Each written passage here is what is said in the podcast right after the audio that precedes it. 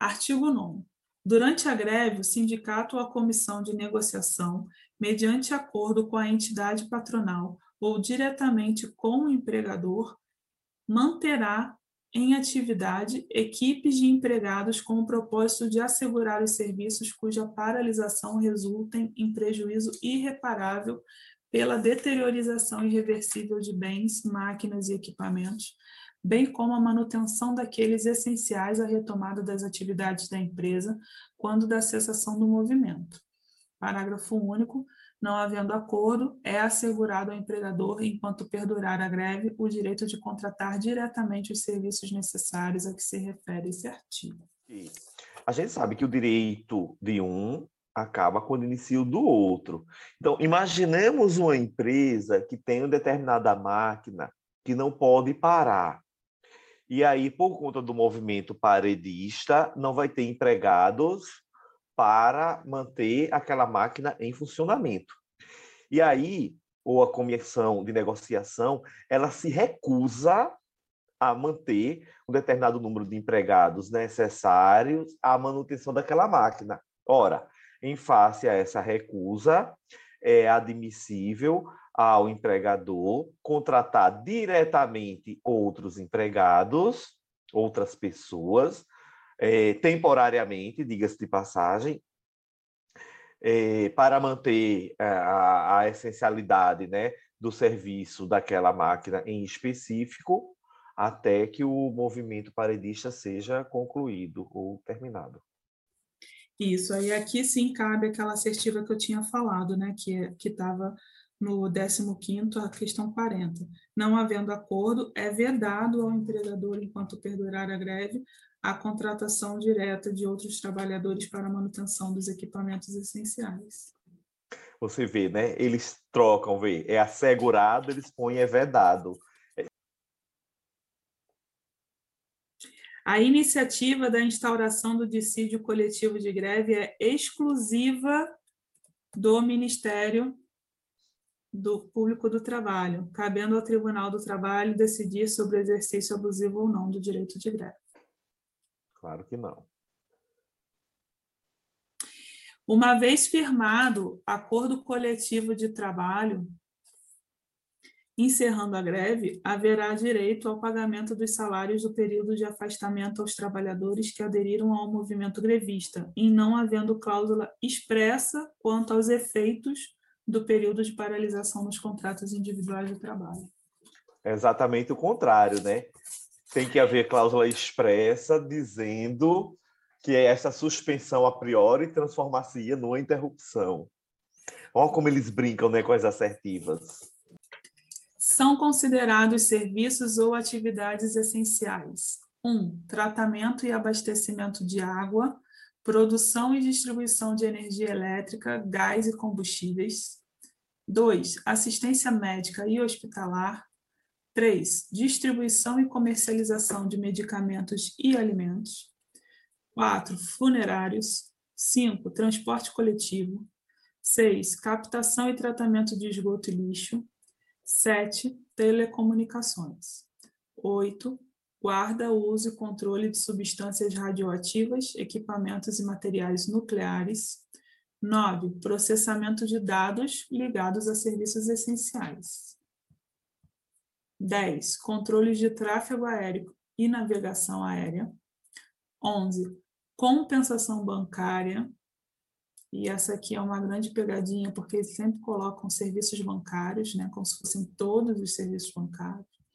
12. Atividades médico-periciais relacionadas com o regime geral de previdência social e a assistência social, incluído pela Lei 13846 de 2019.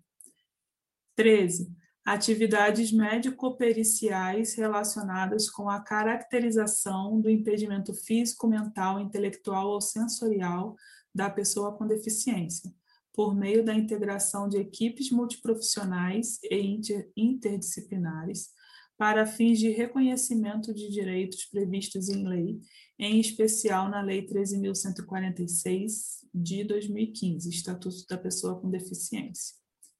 E 14. Outras prestações médico-periciais da carreira de perito médico federal indispensáveis ao atendimento das necessidades inadiáveis da comunidade. Também incluído as dos dois últimos pela Lei 3846 de 2019. E 15, atividades portuárias, incluído pela Lei 14047 de 2020. Então, Maria, é, isso aqui realmente a gente precisa saber na ponta da língua, porque cai e cai muito. Mas eu, eu sempre memorizo assim, ó. São atividades que, se pararem por completo para ou uma cidade ou para um setor muito específico é, de suma importância para a sociedade. Sobe um pouquinho a tela para a gente reler com calma.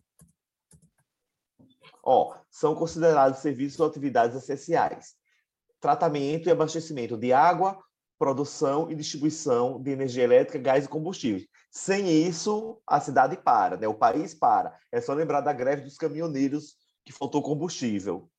Assistência médica e hospitalar. Gente, imagina uma greve, assistência médica hospitalar em plena pandemia distribuição e comercialização de medicamentos e alimentos. Funerários, imagina o serviço funerário totalmente em greve, os corpos todos se amontoando na rua. Transporte coletivo. Gente, greve de transporte coletivo nos grandes centros urbanos é um, vira um caos. Captação e tratamento de esgoto e lixo, telecomunicações, guarda uso e controle de substâncias radioativas, equipamentos e materiais nucleares. Imagina só um, um equipamento de, da, das usinas Angra, né, sem ter alguém lá para manter aquele equipamento. A, a, a, probabilidade ou a periculosidade no que toca a vazamento de radiação. Processamento de dados. E aí ele diz claramente, ó, ligados a serviços essenciais, não é qualquer processamento de dados. Controle de tráfego aéreo e navegação aérea, que isso aí a, a gente sabe. Imagina só, o controle, de, o tráfego aéreo, a gente sabe é, que ele é mais conturbado do que o tráfego terrestre. Quem trabalha sabe direitinho aquelas estradas que tem que existir no ar compensação bancária, isso aqui, compensação bancária, eu tenho reticência. Porque a compensação ela serve para quê, basicamente? Para compensar cheque. Não é? Mas aí não e se hoje... estende, por exemplo, as transferências bancárias? Hoje em dia não tanto, Maria, porque as transferências elas são feitas automaticamente. O TED, né, e principalmente o Pix.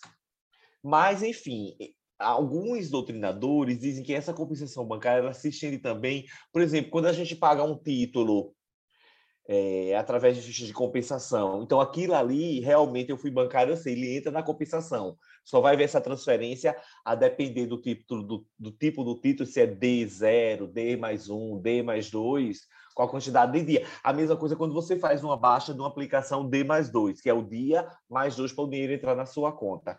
Por isso que a compensação bancária ainda tem essa importância. Atividades médicos periciais, né? Relacionadas com o regime geral da Previdência Social e Assistência Social. Aqui nem tem o que se falar, está lá a cargo do nosso querido INSS. As atividades médico-periciais relacionadas com a caracterização de impedimento físico, mental, intelectual e sensorial da pessoa com deficiência, por meio de integração de equipes multiprofissionais interdisciplinares para atingir conhecimento de direitos previstos em lei, em especial o Estatuto da Pessoa com Deficiência, estatuto esse que foi inserido no nosso ordenamento já de forma bem tardia, né? Era uma omissão legislativa é, bem complicada. Outras prestações médico-periciais da carreira do perito médico federal, né, indispensáveis ao atendimento de necessidades já diz, ó, necessidades inadiáveis da comunidade. E atividades portuárias, gente, imagina parar o Porto de Santos. Pronto. Acabou-se a economia do país, pelo menos a de São Paulo. Ok? Então, essa, essa dos médicos periciais, atividades médico-periciais relacionadas com o regime geral de previdência social veio em 2019. Então, no 21º, que foi em março de 2020, já caiu a questão dela, né? São considerados serviços ou atividades essenciais o atendimento a todas atividades relacionadas com o regime geral de previdência social e assistência social. Olha só, olha o nuance, não é a todas, são apenas atividades médico-periciais.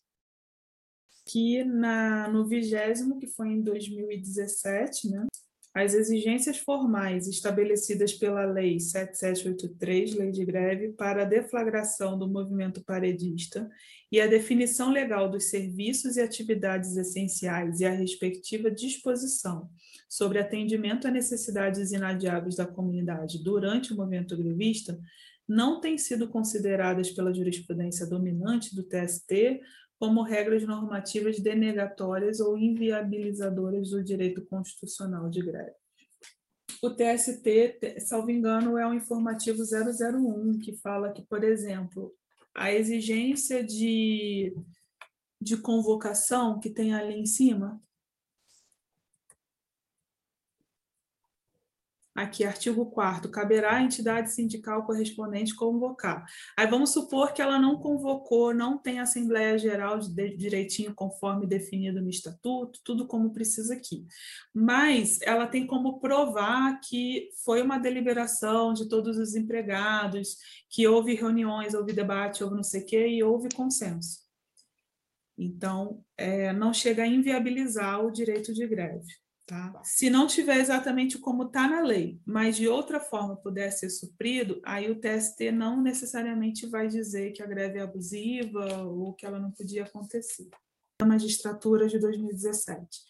É abusiva a greve envolvendo serviços funerários, quando não assegurado o atendimento básico aos usuários e não forem notificados da paralisação a entidade patronal correspondente ou os empregadores interessados com antecedência mínima de 48 horas. É porque a antecedência em serviço não essencial são 48 Isso. E em serviço essencial você tem que ter um prazo maior é para as empresas se organizarem, né? E a própria sociedade. Perfeito. Artigo 11 nos serviços ou atividades essenciais, os sindicatos, os empregadores e os trabalhadores ficam obrigados, de comum acordo, a garantir, durante a greve, a prestação dos serviços indispensáveis ao atendimento das necessidades inadiáveis da comunidade. Parágrafo único. São necessidades inadiáveis da comunidade aquelas que, não atendidas, coloquem em perigo iminente a sobrevivência, a saúde ou a segurança da população. 12. No caso de inobservância do disposto no artigo anterior, o poder público assegurará a prestação dos serviços indispensáveis. 13. No caso de greve em serviços ou atividades essenciais, ficam as entidades sindicais ou os trabalhadores, conforme o caso, obrigados a comunicar a decisão aos empregadores e aos usuários com antecedência mínima de 72 horas antes da paralisação. Artigo 14. Constitui abuso do direito de greve a inobservância das normas contidas na presente lei, bem como a manutenção da paralisação após a celebração do acordo, convenção ou decisão da Justiça do Trabalho. Parágrafo único na vigência de acordo, convenção ou sentença normativa, não constitui abuso do exercício do direito de greve a paralisação que 1. Um, tenha por objetivo exigir o cumprimento de cláusula ou condição. 2. Seja motivada pela superveniência de fatos novos ou acontecimento imprevisto que modifique substancialmente a relação de trabalho. Aí aqui também caiu na prova da magistratura. Não constitui abuso do direito de greve na vigência de acordo coletivo de trabalho a paralisação motivada por acontecimento imprevisto que modifique substancialmente a relação de trabalho. Correto, como a gente acabou de ver. A greve deflagrada com o objetivo de exigir o cumprimento de cláusula ou condição de norma coletiva não é considerado abusivo. Correto, caiu no 21º. Sobre a questão de greve para impedir a privatização, é, o TST entende que não é possível. E aí o MPT defende que não teria por que ser abusiva, porque o artigo 9 diz que cabe aos empregados escolher os direitos que devem por meio da greve, da greve defender. E o Godinho defende, inclusive, que de certa forma, eles estão defendendo direitos trabalhistas, porque a privatização vai afetar diretamente o contrato de trabalho deles. Vigilantes do setor privado, como os outros trabalhadores, possuem direito à greve, não pode ser considerada ingerência, interferência estatal na autonomia sindical, a determinação pelo Estado de desarmamento dos vigilantes, que possuem autorização para porte de arma para o exercício de suas funções sendo incabível o uso de armas em movimento grevista. Constitui abuso do direito de greve a manutenção da paralisação após a instauração do dissídio coletivo de greve pelo Ministério Público do Trabalho. analisando o artigo 14 literalmente, de fato, esse abuso do direito de greve só seria após a celebração do acordo, da convenção ou da decisão da Justiça do Trabalho. E no que toca à manutenção da greve após a instauração, existem duas correntes, duas tendências, duas correntes doutrinárias. Uma que diz o seguinte, que é que eu acho mais plausível, que não constitui. Por quê? Porque a, a, quando o MPT instaura o dissídio de greve, não ficou ainda decidido os direitos. Os direitos, eles advêm com a convenção, com o acordo ou com a sentença normativa, né? Porque são esses três instrumentos que vão alicerçarem aqueles direitos a serem pleiteados pela greve. Então, essa é a primeira corrente, tá? Ela diz exatamente isso, ó. O, o objetivo da greve é o quê? É você criar normas heterônomas ou autônomas, né? Heterônoma se ela advier da sentença normativa e autônoma se for acordo ou convenção coletiva, para vigirem durante determinado lapso temporal que incutam condições de trabalho, né? direitos e deveres aquelas partes. Então, se você já tem um instrumento que traz esse direito, quer pela convenção, quer pelo acordo, quer pela sentença normativa, você continuar com o movimento paredista após o direito já existir no mundo real, constitui abuso de direito, abuso do direito de greve, no caso. Agora, você entrou com o movimento paredista, é, provocou o Ministério Público, o Ministério Público com a legitimidade própria, instaura o dissídio perante o tribunal regional respectivo. Veja, já pacificou a tensão social que havia? Ainda não. Essa tensão só vai ser pacificada após essa instauração, quando sair a decisão do TRT. Por isso que, a meu ver, não constitui abuso de direito de greve a manutenção do movimento paredista, mesmo após a instauração do, do dissídio pelo Ministério Público do Trabalho. Isso é uma corrente. A outra corrente ela diz o seguinte: quando o Ministério Público do Trabalho, Maria, ele instaura, é porque as bases da negociação já estão sedimentadas. Se elas estão sedimentadas, não há mais porquê é, a haver a continuidade da greve.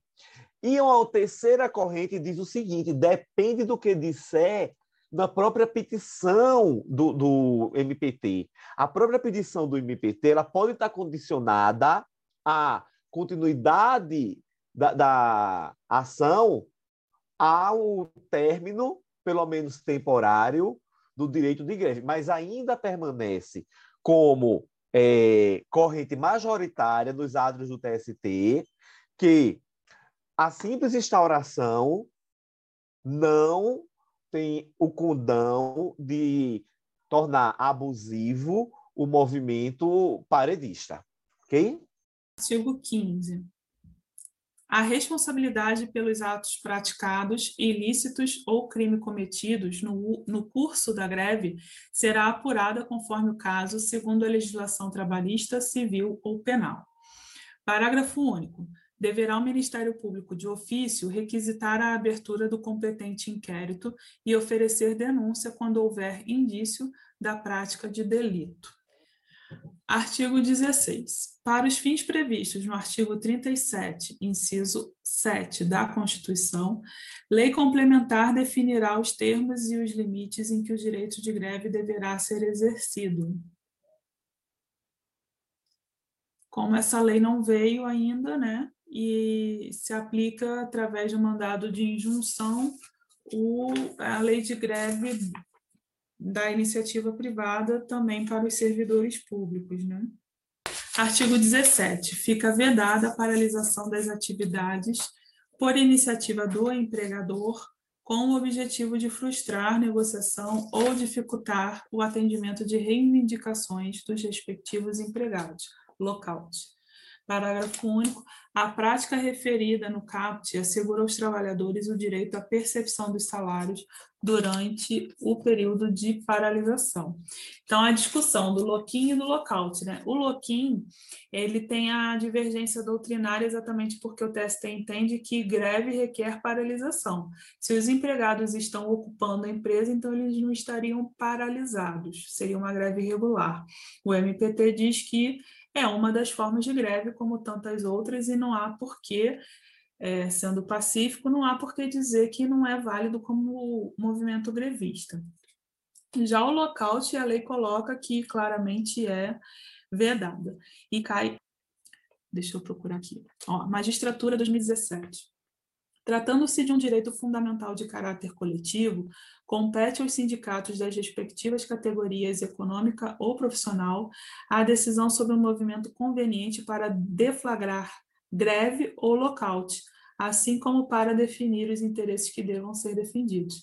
Então, é uma cópia do artigo 9 da Constituição e artigo 1 da Lei de Greve, mas botou ali o lockout, tornando assertiva incorreta. A prática do lock-in não é considerada necessariamente irregular ou abusiva na greve no direito brasileiro seguinte à Constituição de 88. O lockout, porém, é tido como vedado no direito coletivo do trabalho do Brasil. Vigésimo concurso, questão 40. O lockout é a paralisação das atividades pelo empregador constitucionalmente garantido para que seja respeitado o princípio da igualdade. Ou seja, a questão te leva a pensar que, ué, se os empregados têm direito de greve, então o empregador também tem, né? Então, é, deve estar constitucionalmente garantido. Só que não está e está vedado expressamente pela lei de greve. Artigo 18, ficam revogados a Lei 4330 de 64 o Decreto-Lei 1632 de 78 e demais disposições em contrário. Artigo 19. Esta lei entra em vigor na data da sua publicação, que aconteceu em 29 de junho de 89.